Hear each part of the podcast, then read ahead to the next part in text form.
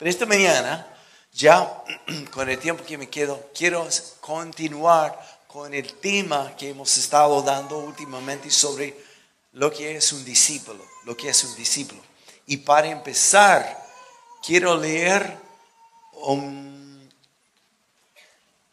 una cita de un autor, uno de mis favoritos, que se llama Bill Johnson. Él escribió un libro que se llama El poder sobrenatural de una mente transformada. Ahí lo tenemos, libros ahí afuera en la mesa de él. Ese libro en particular es tremendo, tiene todo que ver con lo que estamos hablando en la iglesia. Así que Bill Johnson dijo lo siguiente, y quiero que presten atención.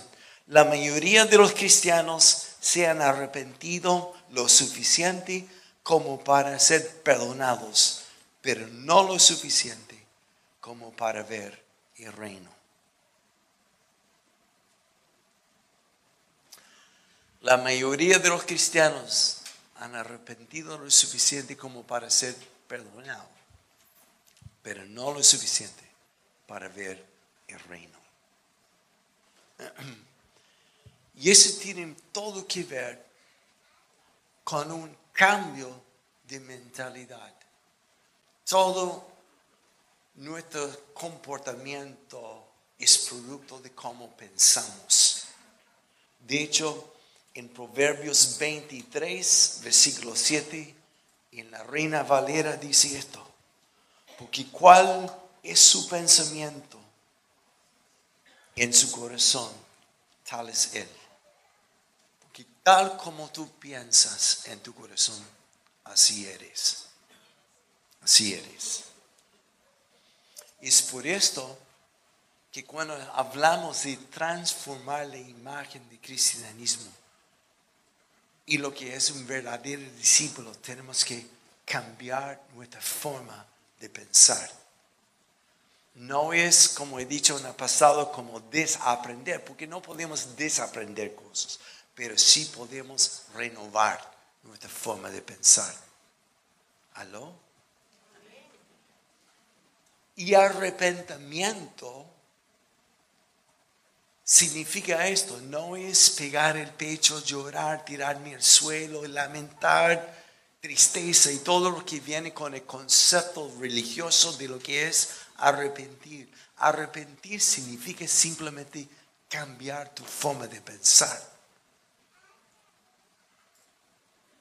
Ser transformado en tu forma de pensar. Y por esto, en Romanos 12, 1 y 2, si por cuanto, hermanos, tomando en cuenta la misericordia de Dios, les ruego que cada uno de ustedes, en adoración espiritual, ofrezca su cuerpo como sacrificio vivo, santo y agradable a Dios, en versículo 2, y no se amolden, amolden al mundo actual, sino sean transformados mediante la renovación de su mente. Y teniendo la mente renovada, así dice el resto del versículo 2, podrán comprobar cuál es la buena voluntad de Dios, la voluntad de Dios, buena, agradable y perfecta. Y hay mucho, voy a, lanzarme en esto en un momentito más. Así que arrepentimiento.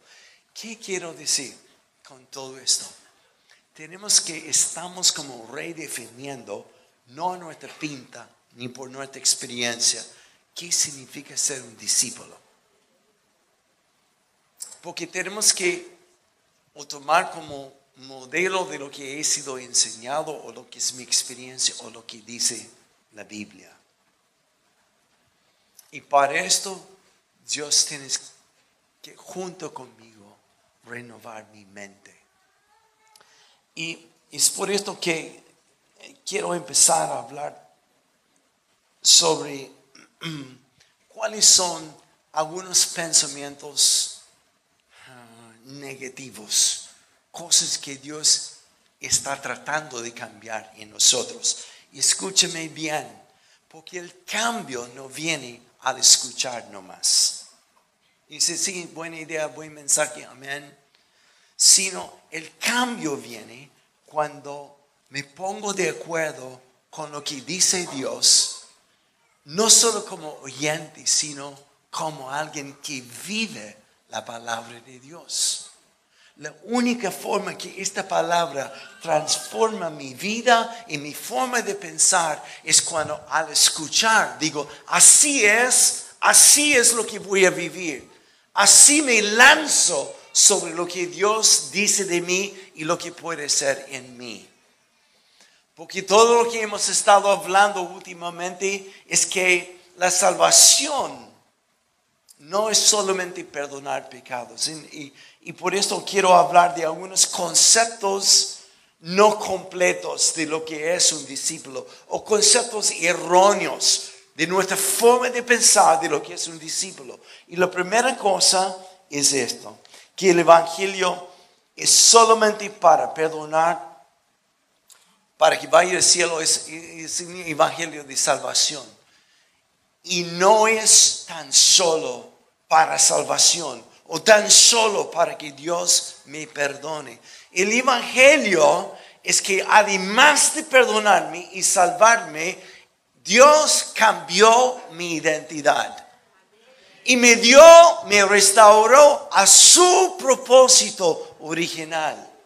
Y eso es tremendamente importante. No es lo que hemos escuchado siempre del Evangelio, que solamente para que Dios me perdone y que algún día vaya al cielo. Cristo vino para perdonar, sí, pero también para darnos una nueva identidad como hijos de Dios y restaurarnos a su propósito. Y propósito de Dios no es místico, como a veces escuchamos como que, no sé, estoy orando, no sé si Dios quiere enviarme al sur de Chile, o si, si es esta universidad, o si es esta empresa, más que es tan misterioso. El propósito de Dios es hacer lo que hizo Jesús.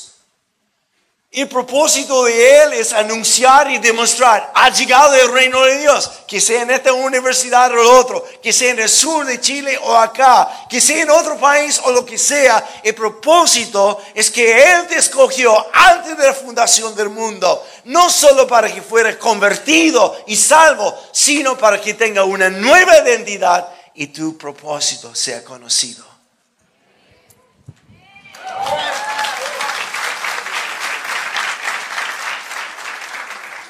Amén. Así que es tan erróneo pensar que el Evangelio es solamente esto y asistir a la iglesia. Dios quiere transformar mi forma de pensar de quién es Él y quién soy y para qué soy. Y eso no lo hace, de nuevo escuchando el mensaje, es abrazar lo que dice Dios y hacerlo, y hacerlo, es lanzarme a hacerlo. Y el segundo error es como que pensamos que necesitamos estar cada vez más lleno para poder hacer lo que me llamó a hacer. Y la verdad no es esta. Si estudiamos la palabra de Dios, vemos en Marcos capítulo 16, por ejemplo, o en Mateo capítulo 10, versículo 7 y en adelante. Estoy impresionado por los versículos, ¿no? Pero cuando Jesús llamó a sus discípulos yendo, yendo, yendo ellos, ellos fueron respaldados por el poder de Dios. No es el revés, no es hasta cuándo, Señor, yo necesito más para poder sentir como que necesito ir. ¿Qué más necesitas? Ya tienes el mandato de Él. Vaya y en ir es donde Él va a respaldar con señales y maravillas y con su poder no tiene nada que ver conmigo, con, como que, siento que yo no siento guiado todavía. No tiene nada que ver con esto. En el momento más voy a hablar de Gedeón, pero en jueces 16, jueces 6, versículo 14, Dios dice, Gedeón, vaya en tu propio poder, en tu propia fortaleza, porque estoy contigo.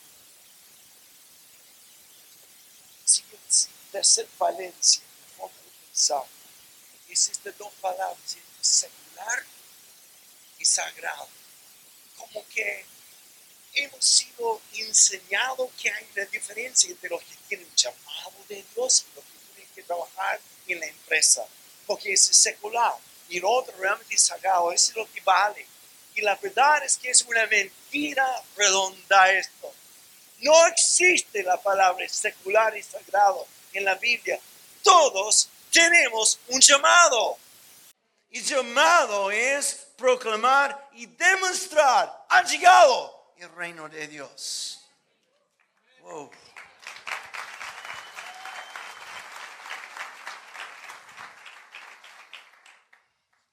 La última cosa de falencia. En esto tengo que ser cuidadoso y reconocer algunas de nuestras cosas. El discipulado no consiste en aprender contenido. Entre que, entre que uno más sabe es como que mejor discípulo es. No es cuánto sabes, es quién conoces. Es quién conoces. Y he hecho una confesión en la primera reunión y creo que los pastores lo comparten plenamente conmigo porque hemos estado hablando de esto y estamos hablando de renovar nuestro pensar. Yo fui criado como nuevo cristiano con un sistema de discipulado que es contarme con el maestro una vez en la semana, y me cuidaba, me llamaba y, todo esto que fue maravilloso. Y leer un cuaderno y contestar preguntas y memorizar versículos y aplicar los versículos a mi vida para formar mi carácter. Todo esto está bien, pero si tú examinas el discipulado de Jesús, no fue así. Y eso es lo que nos está provocando una transformación. ¿Cómo hizo Jesús el discipulado? Lo llevaba fuera de templo. Él oraba por los enfermos, observan. Lo modelaba y luego los mandó a hacer lo mismo. Ah, el discipulado tiene que ser redefinido. Estamos redefiniéndolo. ¿Qué significa esto? Un discipulado normal, un discípulo normal, es una persona que ve milagros, que ve sanidades, que ve liberación, que ve demonios molestos. Es entender que mi misión no es estar en cuatro paredes, sino es aplastar la cabeza del diablo.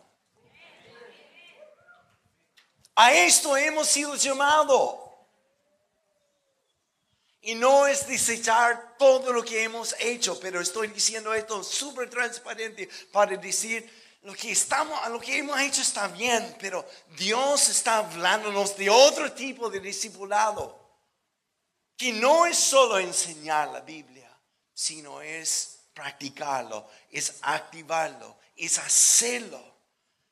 El discipulado erróneo es mucho contenido, pero nada de contexto afuera.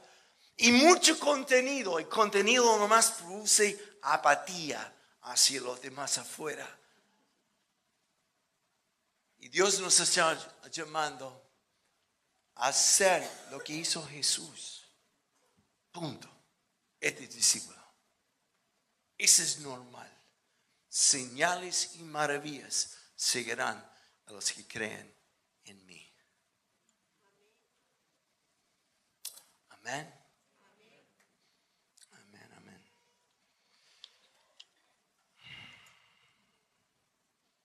Así que todo empieza con renovar nuestra mente. Y quiero hablar de una historia en el Antiguo Testamento sobre Gedeón. En el pasado hablé sobre el capítulo 6 del llamado de Gedeón. ¿Se acuerdan que estaba escondido en la cueva?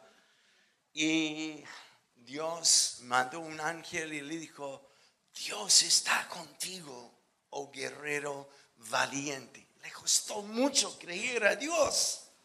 Tenía todo el argumento, es que soy más pequeño, el menor en la, en la familia y también en la tribu más pequeña etcétera, etcétera. Todas sus excusas, porque religión siempre nos hace ver lo que falta, lo que no somos. Pero el Evangelio nos muestra lo que sí tenemos y lo que sí quienes somos. Amén, amén, amén. Así que en capítulo 7 de jueces, los primeros versículos, no lo voy a, leer por ahorrar tiempo, pero está ahí, de versículo 1 a 3 especialmente. Habla sobre, ahora que Gedeón cree a Dios y cree quién es Él, Dios le da el orden, se llaman todos sus hombres de Israel a venir para hacer un ejército porque, vamos a pelear contra el enemigo. Y Gedeón dijo, yes, por fin. Ustedes no saben que hablaba, él hablaba inglés también, así que ya, así que, yes. Dijo, y, y convocó 32 mil hombres. Qué impresionante. La parte más desmotivante viene en versículo 2, creo que Dios dijo, no son demasiado, 32 mil. Porque si ellos ganan esta victoria van a creer que es por su propia fuerza. Así que Gedeón diga a todos sus hombres que tienen miedo o que tienen que acompañar a su esposa a la feria o que van a agarrar este fin de semana, que se vayan nomás. Y 22 mil se fueron. Impresionante. Y se fueron. Y quedaron 10 mil. Y aún así Dios dice, no, es demasiado. Vamos a hacer otro corte en el equipo. Otra selección. Así que voy a subir aquí para que lo vean mejor. Yo creo, ¿no?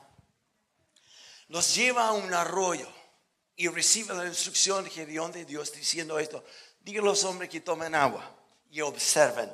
Y aquí se forman dos grupos. Hay un grupo que se arrodillan así y empiezan a tomar el agua. Y de esto fueron 9.700 soldados, los conté todos, ¿ya?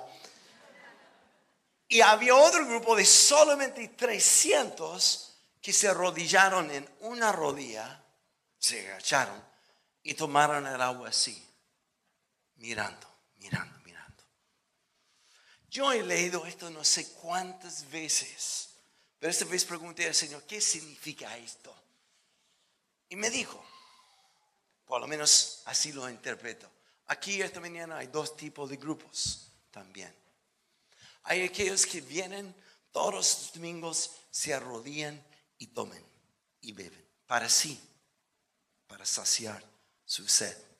Si fue bueno el mensaje, fue buena alabanza. Ay, Señor, qué bueno.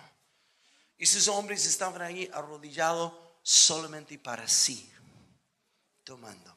Y quizás viendo su reflejo en el agua. Es que no me siento muy bien esta mañana. Uh, es que no, no estoy bien. Mm. Hay muchos así que consumen y consumen para sí hay otros de 300 así que toman el agua, sí, para refrescarse, pero sus ojos están pendientes a los demás y buscando donde se meta el enemigo.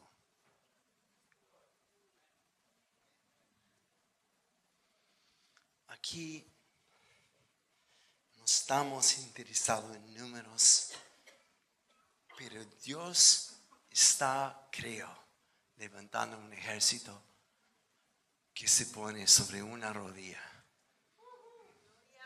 Un liderazgo que no está sino solo para saciarte, sino subiste sin cuidar los que Dios ha puesto. Proteger y también su llamado es aplastar el enemigo. Amén. Sí, si tú entiendes quién eres tú, el enemigo no es nada. Puede ser mil de ellos, pero tú y yo son como mayoría. Ayúdalos, Señor, ayúdalos.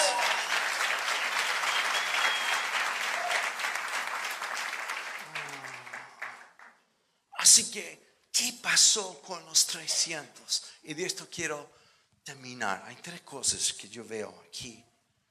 Primero, quiero decir esto. Nuestro llamado como iglesia es ser discípulo y ser discípulo de Jesús. Y yo con los pastores hemos hablado que cada domingo queremos que personas que filmamos o de una forma los estemos resaltando el testimonio de personas que están haciendo lo que hizo Jesús. Así que esta mañana tengo un testimonio listo. Casi me olvidé, pero aquí viene ya. Ese es un modelo de lo que Dios nos está llamando a hacer.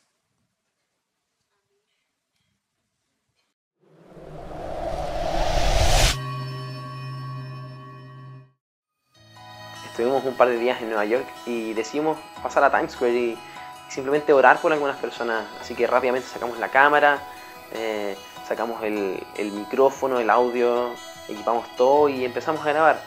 Eh, lo hicimos tan rápido al fin y al cabo que, ni nos dimos cuenta que la configuración de la cámara estaba mal, eh, el audio que es inalámbrico agarró interferencias de otros celulares, de otros reproductores de música, entonces muchas partes del audio terminaron cortadas y el video se ve como borroso en ciertas partes.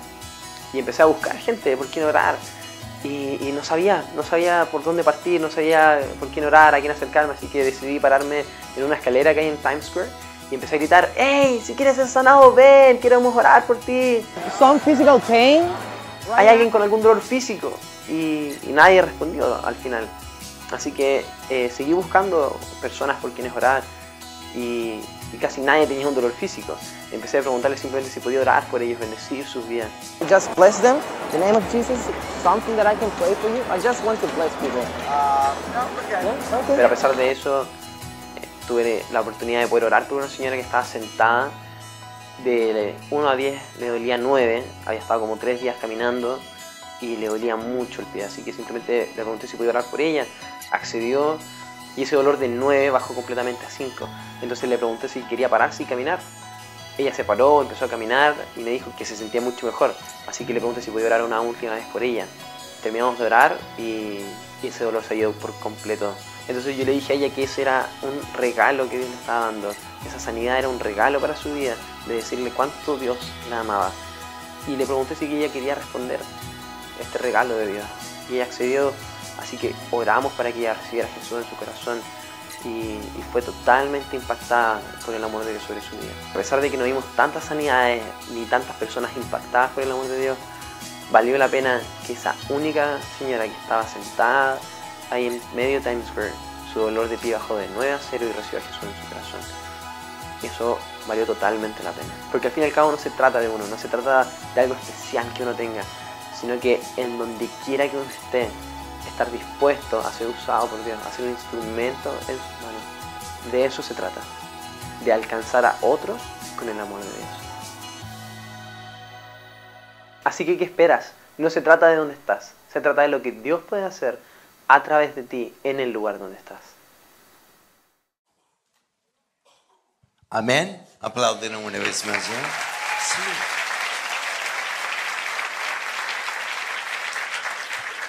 De eso se trata, de eso se trata. A esto Dios te ha llamado a hacer. Estoy apostando mucho esta mañana que muchos a ver esto dicen, ay, qué valiente el joven, qué audaz, pero yo no puedo hacer esto.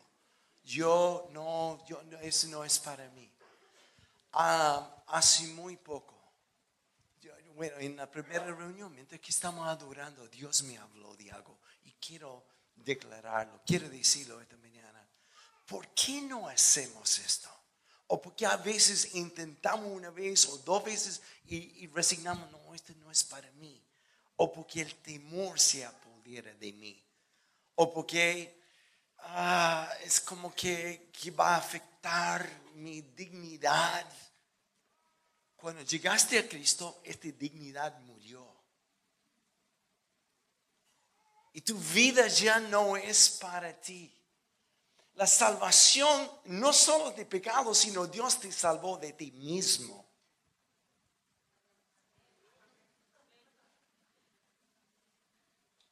y cambió tu identidad para que a conocer a Dios y el amor de Dios no es una experiencia, sino para que seas amor, para que esta palabra amor vive en ti y que tú vives lo que es amor y lo que es dar a otro. Tu agenda ya no es, es que no tengo tiempo, es que, es que tengo otras prioridades, es que no conoces a Dios de amor.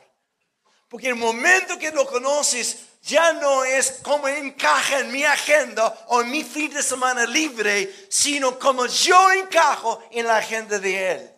Porque he sido llamado a ser otra persona y con otra misión. Y lo que más llena mi vida es la voluntad de Dios. Ajá. Entonces, la cosa que quería decir esta mañana cuando Dios habló conmigo, me dijo, nos, la mayoría de nosotros nos cortamos después de dos o tres veces y nos rendimos, nos resignamos, porque nunca entendemos cuánto vale mi vida a los ojos de Dios. Porque si podría entender, no en la cabeza por memorizar un versículo, sino aquí, revelación de cuánto valgo, porque he sido comprado no por oro ni plata, sino por la sangre de Jesús. Mi vida vale más a los ojos de Dios que aún los ojos de mi mamá o mi papá. Es Él que creó en mí, que cree en mí. Es Él que perseveró cuando yo no quería nada. Es Él que persistía y persiste en su amor. Es Él que me anima y me motiva. ¿Y cómo es posible que entendiendo esto, que con una o dos personas es que ya no? Es porque yo no me veo como Dios me ve. Y es por esta razón que no veo a los demás como Él los ve. El valor que ellos tienen. ¿Cuántos jóvenes, o los que son jóvenes de corazón, han escuchado de un evangelista que se llama Todd White? ¿Sí? Levanta la mano, lo que ha escuchado de él. Así que si no levanta la mano, has perdido mucho ya. Te animo a verlo en YouTube, etc. Busca un joven a tu lado y dice, ¿cómo veo esto? Yo le escuché decir lo siguiente. Él oró por más o menos mil personas por su sanidad antes de ver la primera sanidad. Sufriendo la vergüenza que no pasa nada y las tremendas preguntas y siempre nos falta los amigos de Job que dice, es que pues, a lo mejor es porque tú estás en pecado todavía o porque tuviste una pelea con tu esposa, hay un estorbo de oración, hay sin fin de razones de por qué no funciona. Y cuando él persistía cada día, él puso como una meta de orar por 10 personas cada día. En el novena mes vio su primero. Y le preguntaron, ¿por qué? ¿Por qué? ¿Cómo es posible que persiste tanto? Y su respuesta es, porque así persistió Dios conmigo.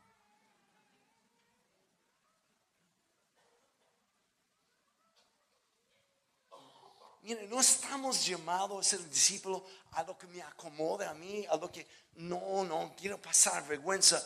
El amor perfecto, entendiendo el amor perfecto, echa fuera todo temor que fui comprado, cambiado, renovado, restaurado, con otra identidad, con un propósito, no para seguir guardando a mí. Dios me salvó de mí y me dio una nueva vida. Y la libertad no es estar en una reunión solamente expresando gozo, es parte del espíritu fruto del Espíritu. Pero libertad es cuando ya no hay temor.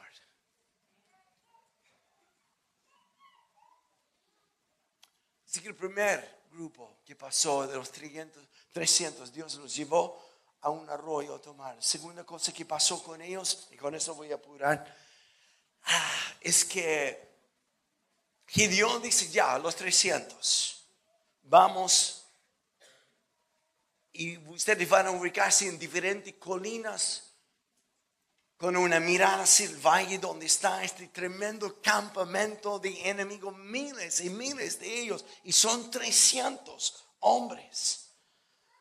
Y Gedeón dice, a mí mando, a mi palabra, tienes que tocar trompetas, que en estos días era un chofar, cuerno de cabrío, que es un, un instrumento que usaban para guerra cuando estaban listos a atacar o incluso celebrar, tocabas chofar. Hay un pasaje en Seguro de Samuel, capítulo 4, cuando Israel va a enfrentar a los filisteos. Un número sin fin. Y la Biblia dice que cuando está listo el, ejército de, de Israel a atacar, están todos esperando. Y lo que están esperando es que llega el arca del pacto de Jehová, que es símbolo de la presencia de Dios.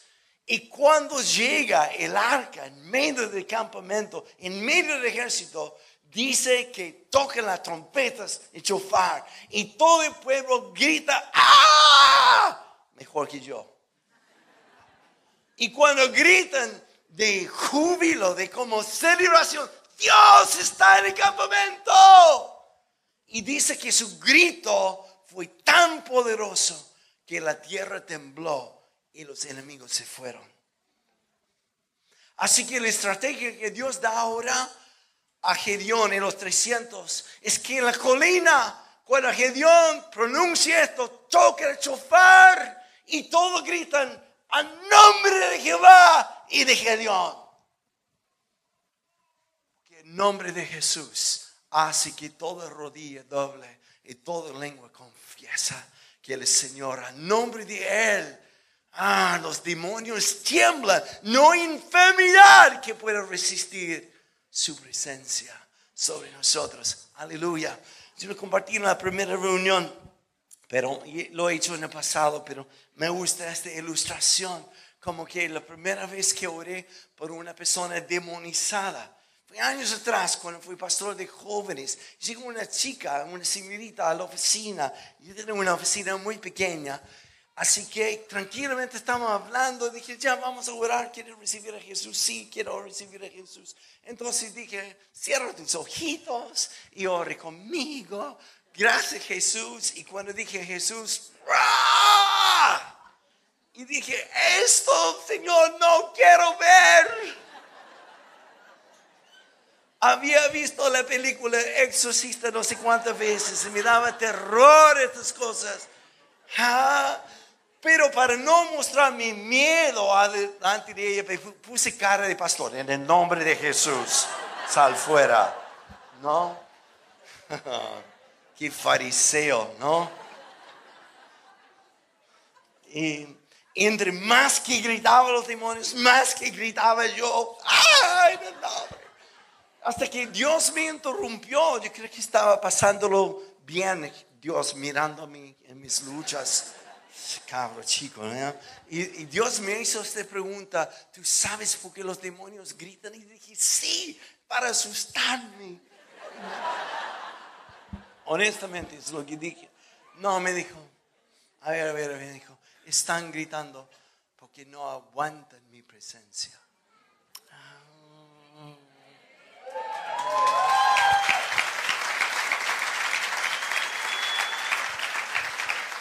Y el mismo espíritu que resucitó Cristo de los muertos está en ti. Así que gritaron el nombre de Jehová. ¿Y ahora por qué el nombre de Gedeón? El versículo 1 habla de su nombre, Jerubal, es decir, Gedeón.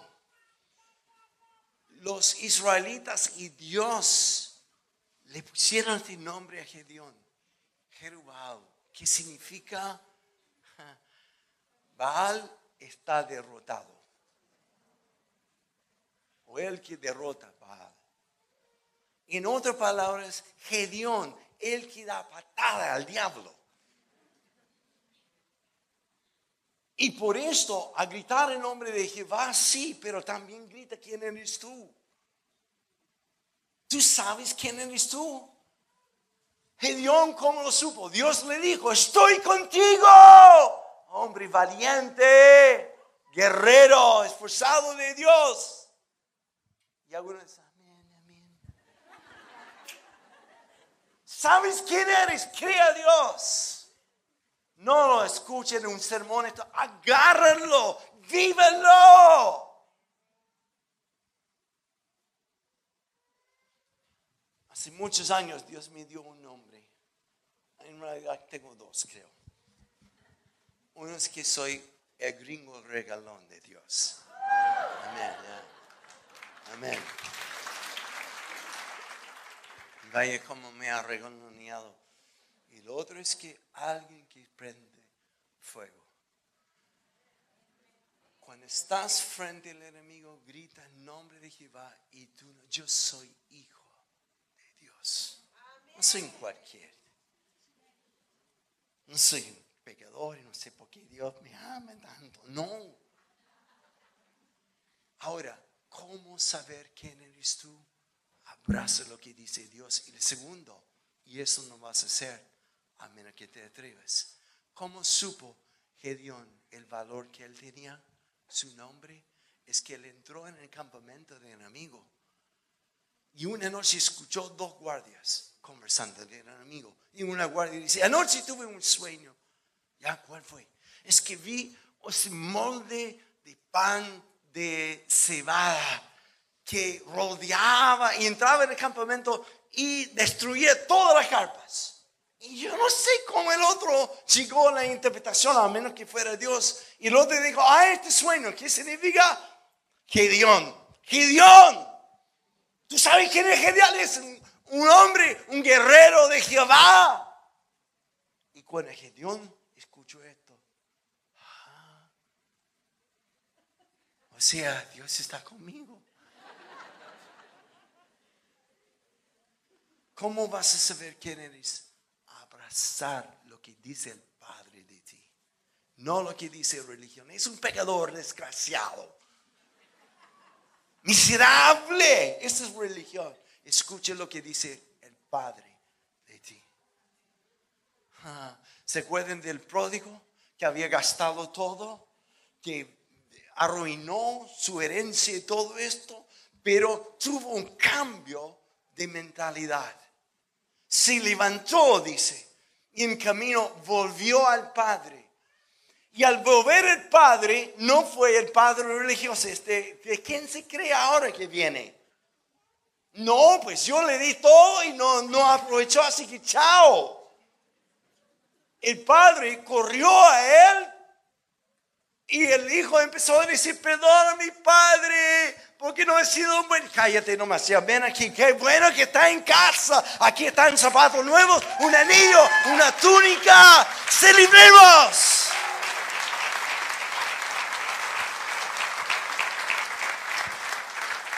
Y el hijo mayor es que nunca me ha dado nada así. Este desgraciado viene y empieza la fiesta. El padre dijo, siempre has estado conmigo y todo lo que es mío es tuyo. Aprovechalo.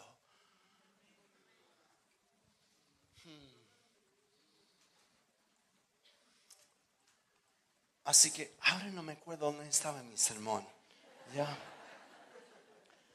Tu nombre, si quieres saber quién es, agarra lo que dice el Padre. Y créelo, vívelo.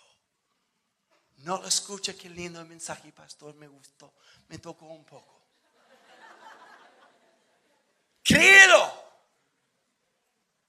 Que esta palabra viva en ti. Segunda cosa, y esto va a ser más difícil para saber quién eres tú. Nunca sabrás a menos que te metas en el campamento del enemigo te atreves, te atreves.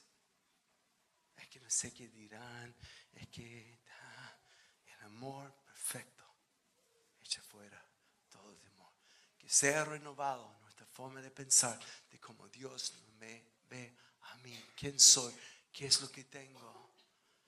Caminando en esto, dice para que puedes comprobar lo que es la buena, agradable y perfecta voluntad de Dios. ¿Entiende lo que significa esta palabra comprobar o probar? No es como ponerme de acuerdo mentalmente, así lo que Dios quiere de mí es bueno, amén, amén. Sino el hacerlo y ser discípulo, por los enfermos, echar afuera los demonios, de ver familias restauradas, de ver personas salvadas de sí mismo. ¿Qué es lo que estás haciendo? Estás probando que la voluntad de Dios es buena, perfecta y agradable. No es un debate intelectual, es una demostración.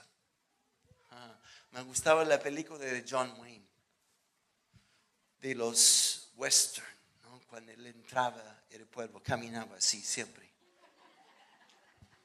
Y había los malos delante de él. Y él siempre decía, solo hay un espacio para uno en este pueblo.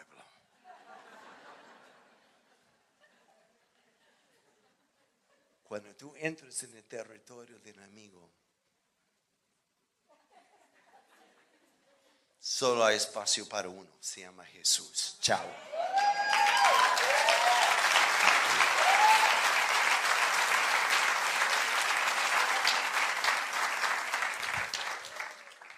Yo creo que desde que llegué a Chile ya empecé a estresarme. Hay algo en el ambiente que me ha costado dormir las últimas dos noches. Y Gloria, ayer en la mañana dije, ya no doy más, estoy mal, con dolor en el cuerpo, no he dormido nada. Y ella me dice, ¿y oraste? No. Ya, déjame orar por ti. Y funcionó. Fue increíble, increíble. Dios me sanó anoche. así que esto los llevó al arroyo. Luego, él dijo, grita, nombre de Jehová y en nombre tuyo. Tercero, y con eso ya termino. Con los jarros de greda que habían, había una antorcha dentro. A mi palabra dice Gedeón, rompe este jarro de greda. Hay pasajes en la Biblia que habla de este cuando María rompió el frasco de perfume. Y hay muchos más. Que el amor de Dios, al entender cuánto valor tienes tú, te quebranta. Te hace arrepentir. No fui hecho para esto, Dios. Yo fui salvo para tener una nueva idea y un propósito. Eso quiero.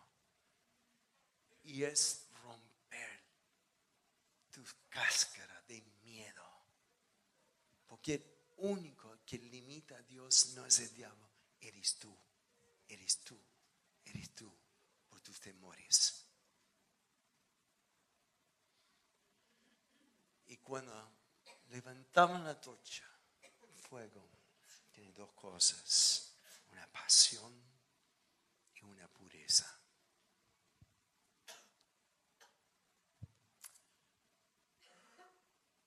En Punta Cana tuvimos hartas oportunidades de compartir con personas sin buscar, pero pasaba. Oramos a la mesa y de repente, ah, tú eres cristiano, etc. Y antiguamente, hasta hace muy poco, Gloria preside harto y ella dice, esta persona necesita oración, ¿por qué no vayas tú? Y yo te acompaño. Y yo siempre decía, no, si Dios te está llamando la atención a hacer esto, hazlo tú. Y la vi lanzarse, fue increíble. Buena, buena, buena. Increíble. Este matrimonio de Filipinas estaba con nosotros una noche cenando y la, la mujer que atendía la mesa, empecé a conversar con ella, con una forma muy natural. ¿Cómo estás? ¿Tienes hijos? Y yo digo, tengo una hija de cuatro o cinco años, es el tesoro de mi vida, vivo con mi mamá, etc. Se fue de la mesa y dije, tengo que orar por ella. Estamos hablando con los filipinas, sobre el reino, el reino. Ese es cuando Dios invade y cambia, su poder viene están como así, ¿ya? Y volvió la mujer cuando estamos terminando la cena, nos paramos, dije, ¿puedo hablar con usted un momento? Dije, ¿me permite orar por usted? Sí. Y Dios me dio varias palabras para ella. Y en esto empezó a emocionarse, llorar. Y al final dije, ¿qué sientes? Me dijo una paz increíble. ¿Qué es esto? Dije, es el amor de Dios. Él te ama y quiere iniciar una relación contigo. Y fue increíble. Y volví a la pareja de Filipinas y dije, eso es, lo viste, lo viste. No, a esto hemos sido llamados. El discípulo no es alguien de contenido, sino contexto además. Amén. Quiero terminar viendo último video y con esto voy a hacer un llamado. Amén. Ah, déjame explicar. Entonces yo solo tenía un día, solo tenía un... Él es Meni Escobar. Algunos jóvenes lo conocen. Él es de México. Vive actualmente en Córdoba. Es un evangelista que Dios ha levantado a hablar con los jóvenes en muchas naciones. Y simplemente una persona que hace lo que estamos hablando. Y por eso tiene autoridad que tiene. Escuchemos su historia. Visitar esa iglesia. Entonces yo todavía solo tenía un día para estar de paso visitando la ciudad y les digo a mis amigos de la iglesia, oigan, necesito cortarme el pelo porque mañana vuelvo a Argentina. ¿Saben alguna peluquería? Y me dicen, sí, Meni, este, eh, ¿te acuerdas de la hermana? Le voy a cambiar de nombre, la hermana Juanita. Y yo, sí, todavía tiene la pelo, ¿por qué no vas con ella? Y yo dije, ah, bueno, está bien. Le va a dar mucho gusto que vayas a la peluquería porque te conoce desde que te convertiste. Ah, bueno. Pero no habrá otra más cerca porque está muy lejos. Y me dijeron, mira, Manny, ve a la que quiera, pero no va, eh, todos me dijeron a coro, no vayas a la peluquería del centro de la ciudad.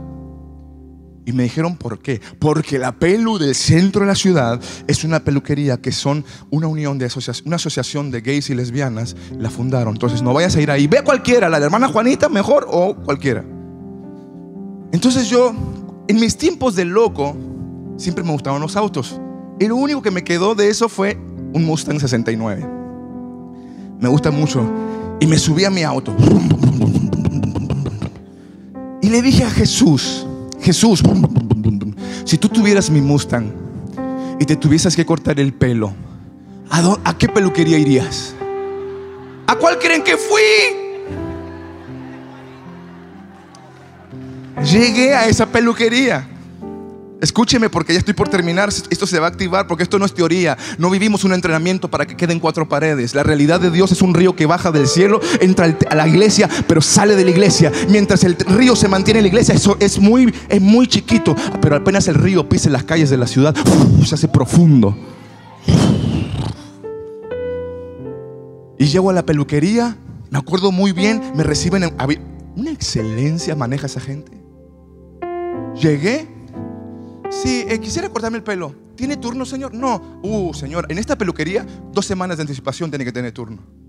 Yo dije, discúlpeme, es que yo no vivo aquí. O sea, soy de aquí, pero no vivo. Yo estoy en Argentina. Y cuando dije Argentina, una chica que estaba cortando el pelo en el fondo del salón miró y dijo, déjalo pasar, yo le voy a cortar el pelo. Y la recepcionista dice, vaya, qué suerte. La dueña misma lo va a atender. Y ahí me di cuenta que el jefe estaba involucrado. Y entonces entré, nunca me habían tratado tan bien, me pusieron una bata, me lavaron el pelo, me ofrecieron para tomar un café, todo muy top. Y, estoy ahí y me dice, pásele, ya están esperándolo, señor. Y me siento, escuche esto porque yo me siento ahí y- y la chica me está diciendo cómo va a querer el corte. Y me mira por el espejo, yo la estoy mirando por el reflejo que está aquí atrás. Y yo le digo, pues así como está, solo que quiero más rebajadito. Y ella me mira y me miro y me dice, perdón, ¿tú, eres Manny? Y a mí me dio miedo. Porque escucha el contexto, o sea, ¿dónde estaba? No sabía si decirle que sí o inventar un hermano gemelo en el momento, o sea, no sabía. Entonces le dije, Pero como yo la vi que estaba muy conmovida, yo le dije, pero... Sí, le dije. Se me aflautó la voz, me acuerdo, sí. Y me dice, yo sabía. empieza a llorar esa mujer, hermano. Llora llora. Entonces empezó a ser un momento muy raro porque yo tenía la batita hasta, casi. Entonces ella, ella lloraba y lloraba, dejó las tijeras, lloraba. Y escuche esto. Usted ahora aplaude, pero ahora se va a dar cuenta. Ella, ella llora y yo le digo, ¿qué, ¿estás bien? Y me dice, tú no sabes, me dice, tú no sabes. Yo hace dos años, tú viniste a predicar al teatro del- de la ciudad, es un teatro de mil personas. Tú viniste a predicar, estuvo tu esposa. Yo estuve en la última banca de ese cine, de ese cine, me dijo. ¿Sabes quién soy yo? Me dijo. Soy la oveja negra de mi familia. Yo soy hija de pastores, me dijo. Y soy lesbiana. Y esa que está allá a tres lugares es mi pareja. Y yo tuve un hijo de soltera, que mi hijo hoy tiene cinco años. Y eso no es todo. Me dijo, quiero que veas esto. Y abrió su cartera y saca una carta. Y me dijo, quiero que leas esa carta. Me decía, lloraba y lloraba y lloraba. La gente miraba. Entonces yo agarro la carta y empiezo a leerla y decía, me decía, léela por favor. No me vas a creer, léela. Y yo empiezo y la carta decía, el nombre de su hijo. Hijo, sé que nunca vas a poder perdonarme. Dejé todo arreglado. Los abuelos se van a encargar de ti. Perdóname, pero nunca te hará falta nada. Me dijo, hoy pensaba suicidarme. Y vienes tú a mi peluquería, me dijo, y me agarró de aquí así. Yo la abracé y, le dije, ¿me dejas a orar por ti? Y cuando oro por ti, cuando empiezo a decir, Señor Jesús, abra. La chica que era su pareja se manifestó y gritó, ¡No! Y tiró las tijeras y salió corriendo de la peluquería. La gente que estaba esperando su turno estaban así. Entonces yo me levanto, la abrazo y le digo, ¿quieren recibir a Jesús? Y toda la peluquería dijeron, sí. Se armó culto en la peluquería.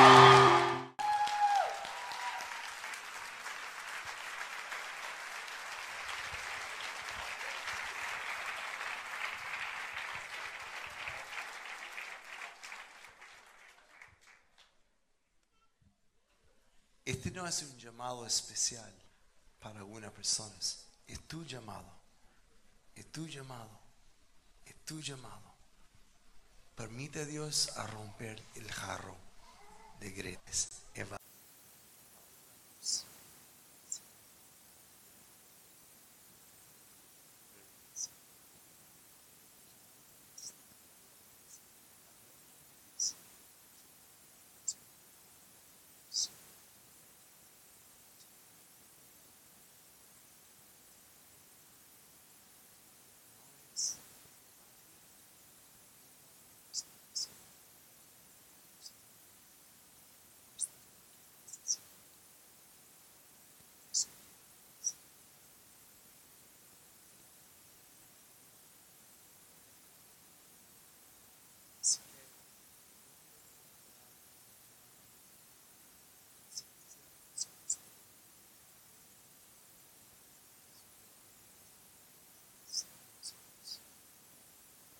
Súper importante.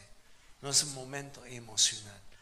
Yo he venido de vuelta con una misión que es provocarnos.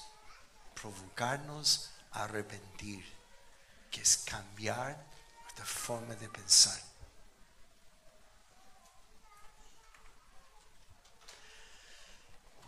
Y esta mañana, o sea, en la semana, literalmente, yo, puse una raya aquí de cinta, que para mí es simbólico de la raya de gallina. Y Dios me habló, primero quiero llamar a los líderes, a quienes Dios está llamando. Líder no es un título, es una función. Y el líder bíblico no es alguien como Saúl que lideró por atrás, sino como David primero a pisar el campo de batalla.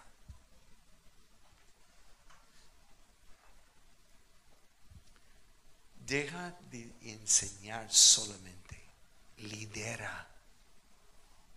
Lleva tu grupo de discipulado, tu grupo de casa, grupo de jóvenes, los distintos ministerios de padres, etc.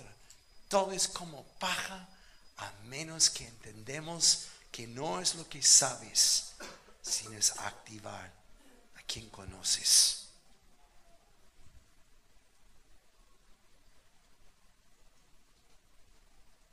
Y si tú como yo, como los pastores, estamos entendiendo que Dios nos está llamando a hacer algo radical,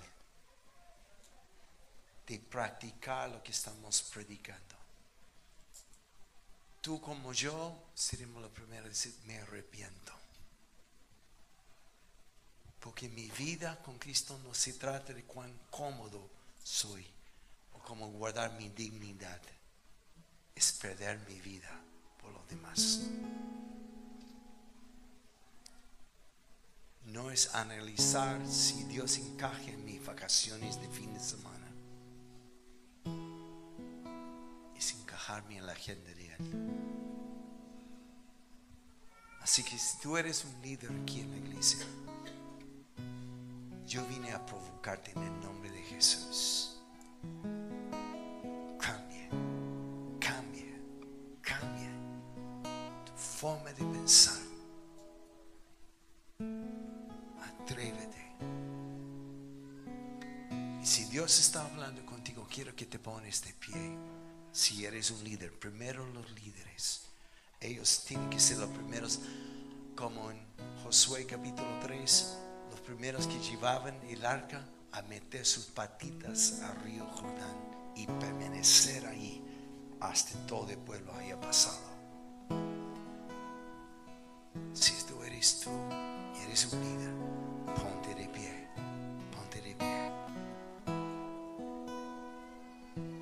liderazgo ya no será basado en tu talento, en tu habilidad de enseñar,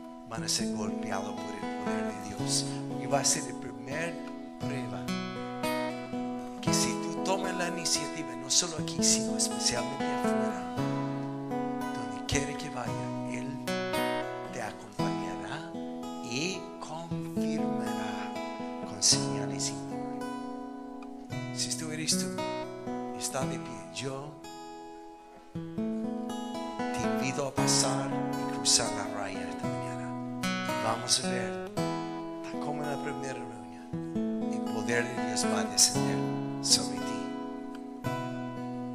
Vamos, vamos, vamos, vamos. Los líderes primero. Vamos.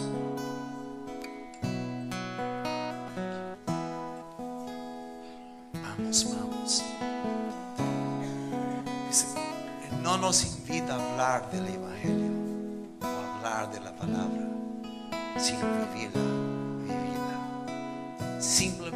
Simplemente es lo que hizo Jesús.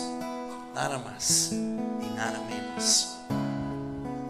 Vamos, si tú eres tú, extiende tus manos delante de ti. Y ahora los demás que están silla, si Dios está hablando contigo, ponte de pie, ponte de pie, ponte de pie. Muchos han llegado aquí de otras iglesias porque están cansados de religión, están cansados de manipulación o lo que sea,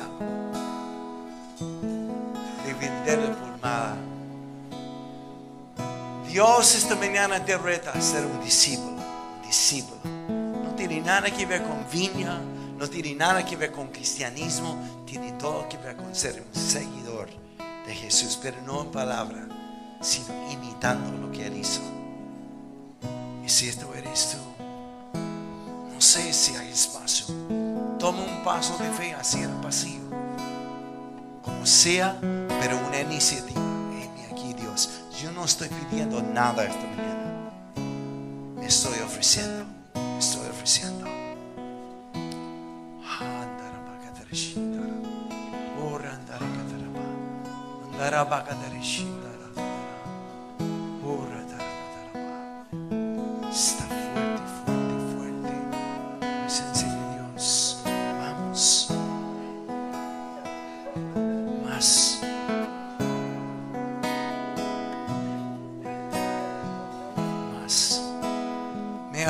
Arrepiento, Dios, de haber creído mentiras. Me arrepiento de haber guardado mi vida y tomar las aguas sobre las dos rodillas. Me arrepiento, Dios, de una mentalidad fijada en el yo.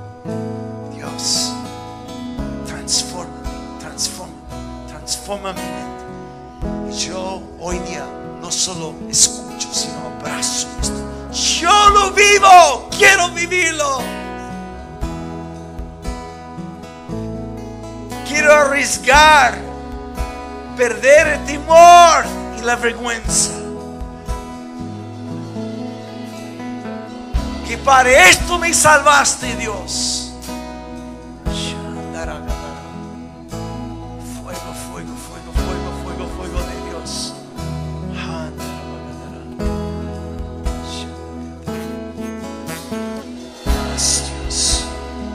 Nadie te va a ministrar esta mañana. Es el Espíritu Santo que está sobre ti. Radical, Dios, radical, no fanático, no, no chiflado, sino radical, radical, Dios. Sí, Señor. Hay que tener la activación junto con la palabra, no es el uno al otro.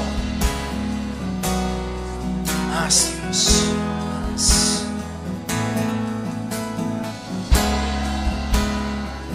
¿Dónde estás? Sé que el Espíritu Santo lo veo, lo veo, lo veo, está descendiendo sobre ti, sobre ti. No para tocarte, nomás para que sientes algo, sino viene como un río, no un lago en ti. Y Él quiere fluir a través de ti, fuera de ti. Fuego.